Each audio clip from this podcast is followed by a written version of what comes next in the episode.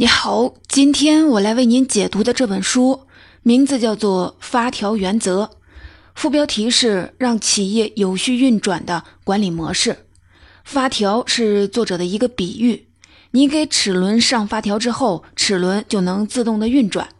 作者认为，组织也是一样的，任何组织从本质上来说都是一个系统，里面有无数个紧密咬合的齿轮。当你为企业上好发条之后，即使你不再一直的施加外在动力，各个齿轮也可以相互的配合，让企业顺利的运转。那怎么为企业上发条呢？这就是这本书要回答的主要问题。不需要管理者把关，企业也能够平稳有序的运转，这可能吗？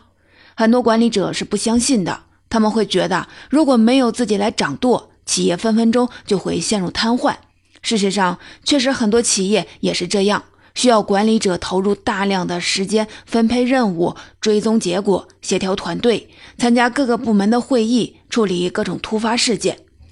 问题在于，很多管理者发现，即使把自己所有的时间都用来工作，似乎还是不够的，还是有处理不完的事情。更危险的是，把大量时间用在了灭火式工作当中，反而没有时间思考长远的战略。公司的发展很容易就陷入了瓶颈。那么，身为管理者，怎样花更少的时间完成琐碎的工作，把时间留给更重要的事情呢？这个问题其实很普遍，很多书也都给出了很多的办法。但是这本发条原则将这些方法统筹在一起，给出了一套系统的方法论，帮助管理者从发现问题和明确目标开始。然后有策略的发现人才、培养人才，再逐步的给员工赋权，最终实现让团队自主有序的运转的目标。这本书虽然是写给管理者的，但是书中的方法对大多数的人都会有帮助。不论你是正在带领的一个团队，还是正在带新人，也同样会有启发。即使你自己是一个刚刚参加工作的新人，至少你需要管理好自己的时间。这本书也会对你有所帮助。这本书的作者麦克米夏洛维奇从自己的亲身经验当中总结出了这套理论。首先，他是一个创业者，他曾经创立并成功的卖出了两家价值数百万美元的公司，每年能为自己加薪百分之二十五。其次，他是一位作家，为《华尔街日报》《哈佛商业评论》专栏撰稿。最后，他还担任哈佛大学、哥伦比亚大学、普林斯顿大学等等院校创业课程的客座讲师。每个人一天只有二十四个小时，作者是怎么在这些有限的时间里做这么多事情的呢？最重要的一点，并不是他不断的提高自己的工作效率，做得更多，反而是能逐步的从繁重的工作当中抽身。他建立起了一套制度，保障企业这个齿轮能自动的运转。这就是我们接下来要说的发条原则，怎么让企业这个齿轮顺利的运转，并且持续的转下去呢？下面我就分成三个部分来为你解读这本书。第一部分，我们先来说说作者在这本书当中重点推荐的四 D 模型，在作者看来，这就是可以给企业核心动力的方法。第二部分，我们再来说怎样让企业这个齿轮当中的各个的零件相互的配合，实现顺利的运转。第三部分，我们再来说说管理者如何从企业当中抽身，也能让企业实现自主有序的运转。我们先来说说作者在这本书当中重点推荐的四 D 模型，如何用这个方法给企业提供核心的动力。前面咱们就提到，很多管理者就发现，即使把休息时间都用来工作，工作也都还是做不完，自己就像一只紧绷的发条，不停的运转。即使公司目前运转一切顺利，面对风云变幻的市场，总会担心哪儿出了差错，总觉得要战战兢兢，要确保万无一失。身为管理者，如果我们做更多的工作，让企业变得更好，这也没什么。但很多时候，也许你做了很多事儿，可是效果并不好，因为一个企业往往有很多的人，你做的更多，有时候是做了其他人应该做的工作，其他人可能没有改进。甚至做得更少了，所以啊，作者就指出，要想让一个企业不断的发展，我们不是要让自己成为紧绷的发条，而是要将企业打造成一个发条型的企业，实现自动的运转。我们的目标不是要提高自己的工作效率，完成具体的任务，而是提高组织效率，也就是规划公司资源，让其他人在有限的时间里完成最适合的工作，最终实现最大化的产出。为什么组织没有效率呢？因为企业管理者给各项任务分配的时间不合理。作者归纳了企业的主要工作后，提炼出了一个四 D 模型，分别是执行、规划、决策、赋权。执行说的是为了满足客户的需求，完成具体的任务；规划是协调人力和制度，把合适的人放到最适合他们的岗位上，让他们推进各项的业务；决策说的是和团队成员合作时，给他们分配工作任务；而赋权是指把具体的任务的决策权交给他人。一个企业在执行、规划、决策、赋权这四者之上的时间占比，就构成了企业的四 D 模型。作者认为，一个理想的四 D 模型是将企业全部时间的百分之八十用于执行，百分之十用于规划，百分之二用于为他人做决策，百分之八用于赋权。知道了企业四 D 模型最佳的时间分配，你就可以用这个模型分析一下企业，了解所有员工是怎么分配时间的，再对照这个时间分配去调整企业在各项工作上的时间占比。虽然做出针对性调整很重要。但是，一项项对照的确是既耗时又费力，而且企业是在不断发展变动的，想确定精确的四 D 的比例也非常难。所以啊，作者就建议，第一步可以先看看企业在执行上花了多少时间。经过自己管理实践和对其他公司的考察，作者建议执行的时间应该占总时间的百分之八十。太少的话，投入在日常业务当中的时间很可能就不够；太多的话，又会挤占战略规划和培养团队的时间。作者建议你还可以找一张白纸，把工作当中你做的每项任务都写下来，分析他们占用的时间，这就是时间分析表。具体来说，你可以分成六列，分别呢记录日期、事项，然后统计任务开始时间、结束时间、总用时，最后确认工作的类型。记录好所有的工作以后。再分别的计算出花在执行、决策、赋权、规划上的总时长，记录在表格的底部，就可以算出每项任务占比。如果你想知道公司四 D 模型，你可以请每个部门去完成这个时间的分析表，再算出平均值。最后，你可以将这个模型与作者建议的最佳模型进行对比。如果发现目前的时间分配不合理，怎么迈出改变的第一步呢？书中建议你可以先拿出百分之一的时间做规划。如果按每周工作四十个小时来算，百分之一就是二十四分钟，接近半个小时。其实规划用不了多长时间，你可以用这半个小时看看哪些工作可以精简，哪些工作更有效，需要多做。注意啊，最好把这百分之一的时间分配在每周的开头，不要等到一星期快结束时才开始规划工作。当你预留出专门的时间规划工作，把它们落实到实践中，看到成效之后，就会形成正反馈循环。这个时候，即使不特意的提醒，你也会花更多的时间去规划工作，逐渐的把规划时间增加到占所有时间的百分之十。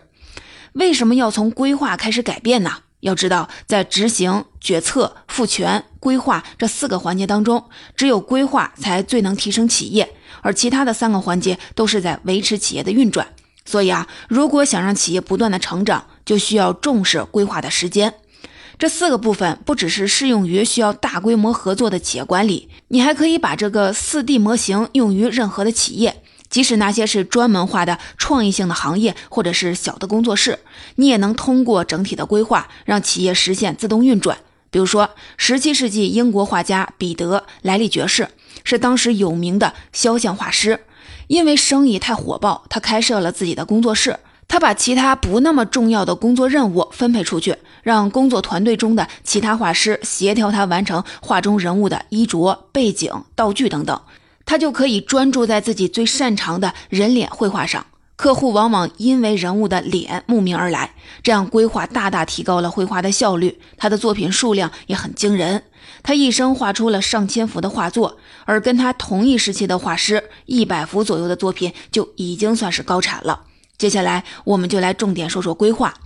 怎么规划才能提高组织效率呢？每个企业总结的方法可能都不同，你没法通过模仿确保跟他们一样成功。他们之所以成功，是因为弄清楚了对他们来说最重要的到底是什么。作者做了一个形象的比喻，他把企业中最重要的核心职能叫丰厚职能，它直接影响公司的发展。在蜂群当中，蜂后承担的任务是最重要的。蜂后不断的产卵，蜂巢才可以迅速的扩张。企业的核心职能也一样，企业的核心职能也一样。只有把工作重心放在了核心职能上，才能让所有的人都围绕这个任务工作，让企业有序的运转。书里提供了一个方法，叫便利贴法。这个方法可以帮你判断企业的核心职能是不是真的落实在了日常工作当中。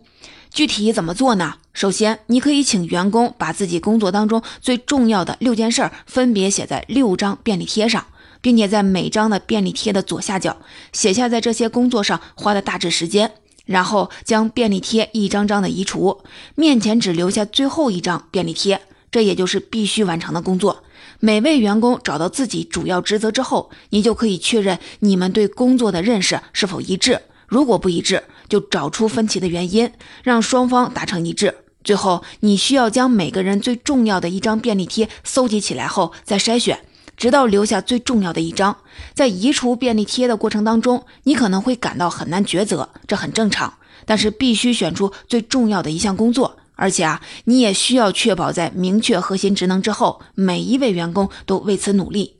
总结一下。只有当你找到了企业的核心职能，这才为企业自动运转给定了一个方向，员工才知道怎么让自己保障核心职能。用四 D 模型对比自己的企业，合理分配你和员工的时间。这个时候，你才从执行者开始转变为规划者，为企业自动运转提供了核心的动力。清楚企业的发展方向，了解企业的核心职能之后，我们就已经给企业施加了一个推动力。接下来，我们再来说说管理者怎么让齿轮之间相互配合，来保障企业有序的运转，也就是怎么让企业当中的各个团队根据核心目标完成工作任务。之前我们说到，管理者最重要的任务就是做好规划，明确企业运转的核心职能，也就是书里提到的丰厚职能。但注意啊，核心职能不一定由管理者承担，它也可能由其他人的履行。书里对管理者说了一段话，非常的有意思，叫选择履行丰厚职能，你就是企业的心脏；选择让别人来履行丰厚职能，你就成了企业的灵魂。一些管理者很愿意承担这份责任，他们能从工作当中获得成就感，所以他们就可以自己履行企业的核心职能。不过啊，他们要是有别的安排，也可以为核心职能选择最合适的执行者。总之啊，要想让企业顺利的运转起来，就要确保每位员工不是在履行核心职能，就是在保障核心职能。说到这儿，咱们要回顾一下前面提到的企业理想的四 D 模型：决策只占企业所有时间的百分之二，而赋权占了百分之八。所以啊，要想让企业更高效，赋权比决策更重要。如果企业管理者一直为其他人做决策，这些事情就会不断的干扰他自己的工作，甚至会把时间花在等待上，占用完成更重要任务的时间。也就是说，企业管理者要想花更少的精力，还能让企业高效的运转，就不能事事都自己做决策，而是要学会赋权，把决策权分配出去，让员工学会自己做决策。但是啊，赋权不是把任务给出去就万事大吉了，而是逐步的将决策权分配出去。作者分享了他的一个企业家朋友的例子，这位企业家把赋权分成了四个阶段。第一阶段是分配任务，依然是管理者做决策；第二阶段就需要员工做决策了，但不对结果负责；第三阶段员工需要对任务结果负责，但是不对产出负责，就是这项任务做成了什么样，由员工负责。但是会给企业带来什么好处，由管理者负责。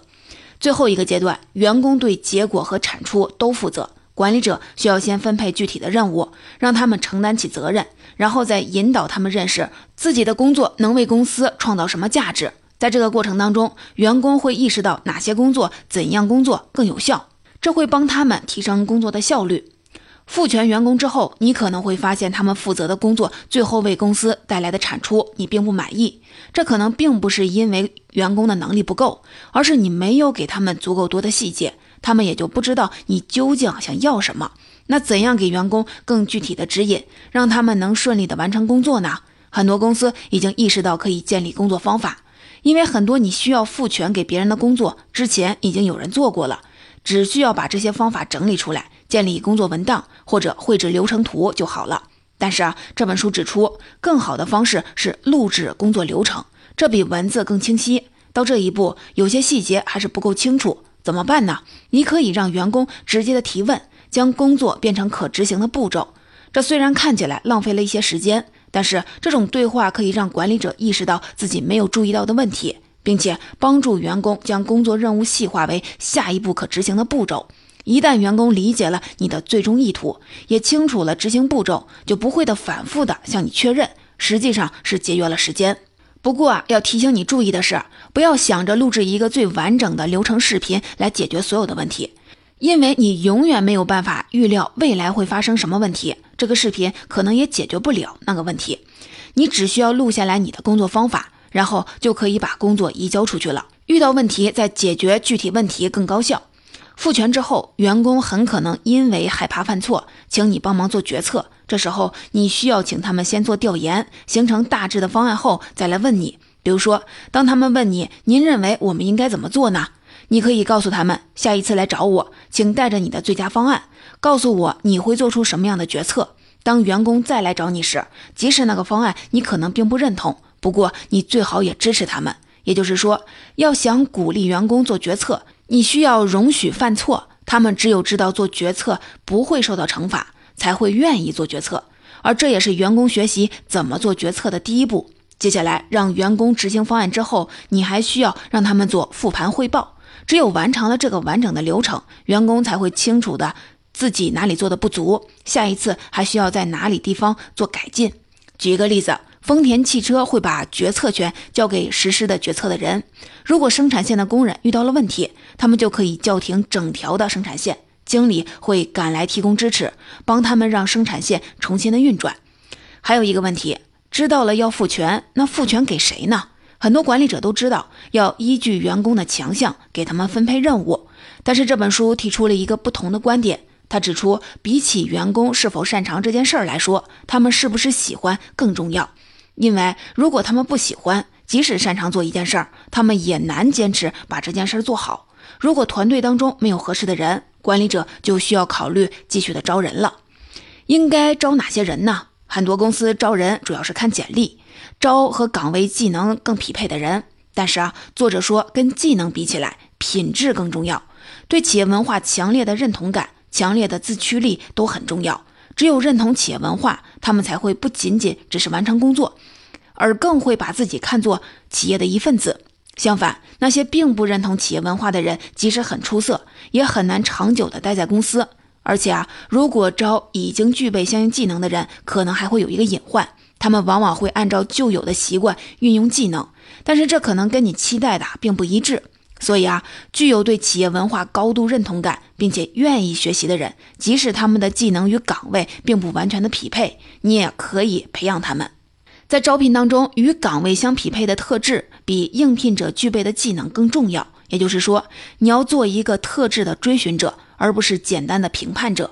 招聘员工中还有一个需要注意避开的问题，就是我们会倾向招自己喜欢的人，但是啊，我们喜欢的人大概率跟我们很相似。如果要让团队观念更多元，成员拥有不同的技能，我们就不能只招自己喜欢的人，而要招自己尊敬的人。把合适的人安排到合适的职位上之后，接下来要做的就是统筹团队，为团队配齐资源。不过啊，最重要也是第一步，就是统一团队的理念。只有这样，所有人才会向同一个方向努力。这个理念是什么呢？你可以从核心职能中寻找。举个例子，美国有家公司叫“生活很美好”，全美有四千多家的零售店。这个企业的核心职能就是创作乐观的短语和图案。企业创始人一开始就给出了很多的图案和短语，请客人们选出他们认为最乐观的一条，这也成为了他们公司名“生活很美好”。他们根据核心的职能创作乐观的短语和图案，也就确认了企业的理念：传播乐观的力量。组织好了团队，确保各个岗位有了合适的人，统一了理念，让每个人清楚企业的核心职能是什么，并且向同一个方向努力。接下来，管理者就需要发布清晰的指令，确定落实任务的人。最后，需要为流程、产出给出明确的定义，让员工用正确的方法完成任务，确保每位员工要么是履行企业的核心职能，要么是在保障核心职能。总结一下，怎么让企业当中的各个团队根据核心的目标完成工作任务呢？关键在于管理者要有意识、有方法的进行赋权，并且检查自己的时间分配，看看有没有把足够多的工作赋权出去。然后分成四个阶段，逐步的向员工赋权。管理者需要先分配具体的任务，让他们承担起责任，然后再引导他们认识自己的工作能为公司创造什么价值。最后统一理念，让每个人清楚企业的核心职能是什么，并且向同一个方向努力。书里把赋权总结成了一个金句，就是让对的人以对的工作量把对的事情做对。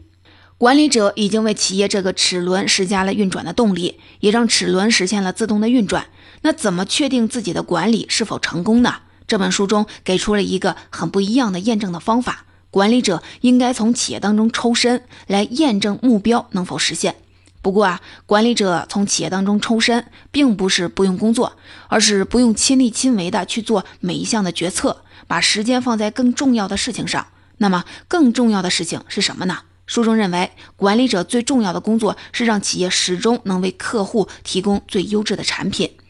书中提到，要想为客户提供高品质的产品，就需要尽可能减少不确定的因素，锁定目标客户。要知道，一家企业没办法服务所有的客户，只能服务特定的需求。所以啊，在开拓业务、发展企业的过程当中，不要为了满足客户需要而随意的转型，而是要先明确企业的强项，找到愿意为产品或者是服务买单的客户。怎么找到企业的目标客户呢？你可以找到客户所在的群体，比如你想把产品卖给喜欢喝葡萄酒的人，就可以找到葡萄酒爱好者组织。如果你想把产品卖给飞行员，就可以联系飞行员学会。可是啊，还有一种情况，你的目标客户比较零散，没能形成社群，这样你就不能以点带面的来找到客户。这种时候，通过什么方法可以找到你的目标客户呢？你可以按照四步：首先，可以按照消费金额列出客户的清单，特别要注意重复购买的人，这就是你们的忠实客户。然后，你可以按照偏好、喜欢或者是厌恶对客户分类。你会自然而然用心的给喜欢的客户提供最好的服务，抵触给你厌恶的用户提供服务。接下来记录客户所在的群体，包括他们的消费额、所在行业、所处的人生阶段等等。最后一步，你需要找出客户交流所有可能的地点。当客户所在的群组的活跃度高，形成的聚集点多，说明客户就已经形成了比较成熟的信息的分享渠道。如果他们反复的出现在同一个地方，这其实就是一个细分市场。像是妈妈群、社区团购、某个话题下的内容营销，都是通过类似的商业洞察找到了目标客户。找到目标客户之后，你需要根据他们的需求不断的打磨产品，直到客户购买，甚至自发的推荐产品。为了统一团队成员的共识，你可以最开始就让大家回答一个填空题：我们的决心是以什么样的方式服务什么样的对象？现在，即使你从企业当中抽身，企业也能顺利的运转。不过啊，你还有一个任务，就是验证，也就是当你离开企业，企业是否还能正常的运转？这就需要你用正确的指标来考核企业。一项工作能被测量，才能被完成。如果一项工作很重要，那么你需要设置指标去测量它。比如说，对于专门为会计专业人士定制方案的公司，制定的指标可以是填写申请表的人数。如果人数减少，就表明出现了某个环节出现了问题。进入转化阶段，这需要将部分潜在的客户转化为客户。指标可以是在某个时间段成为新会员的人数在潜在客户人数当中的占比。确认指标不是最终的目的。最重要的是挖掘指标背后数据反映的问题，锁定这些关键问题之后做出调整。不过啊，需要注意，我们都希望最终能达到目标，客户满意度最好能达到百分之百，但这并不现实。作者提醒我们注意，即使我们都渴望做得更好，但是不要将指标设定为理想数值，而是要设置为实际的数字。只有这样才能反映各个环节当中的问题，如果你指标设定的过高，而你总是无法完成，时间一长，你就会忽略指标，这些指标也就没有办法帮你找出问题，改进整个流程。注意啊，一个理想的指标越简单越好，管理者最好能设置反映全流程的关键指标。设置多少个呢？书中提供了一个参考，不少于五个，不多于八个。少于五个指标，你可能会没有办法全面的了解情况；超过八个，你可能就应付不过来了。总结这本发条原则的精华内容，我就为您解读完了。下面我们一起来总结一下。首先，我们说了怎么给企业施加动力，让它运转起来。管理者需要了解企业的四 D 模型，在执行、决策。赋权、规划这四项主要工作上分别占用多长的时间？再根据百分之二十的管理、百分之八十执行的原则分配任务。对于管理者来说，规划比执行更重要。管理者最重要的任务是做好规划，明确企业的核心职能。然后我们说了，要让企业顺利运转，就需要团队根据核心职能相互的配合。管理者需要赋权给团队，只做最重要的决策。最后，当企业顺利运转起来以后，管理者还需要做最后的一步，就是从企业当中抽身，让企业满足特定客户的需求，并且用指标衡量各个环节是否正常的运转。管理者只需要监控关键的环节。所以啊，一个好的管理者，重要的并不是自己高质量的完成自己的工作，而是让整个企业从一个人工作到所有人都配合好工作。时间分配就是资源分配，好的规划可以帮你减少不必要的选择。而一个管理者要做的不是提高自己的工作效率，让自己在更少的时间里完成更多的工作，而是让企业在他拥有的时间里能完成更多的工作。如果你的思考维度从如何提升一个人的工作效率，变成了如何让企业里所有的人都能配合好工作，那么你就成为了一个更高级的管理者。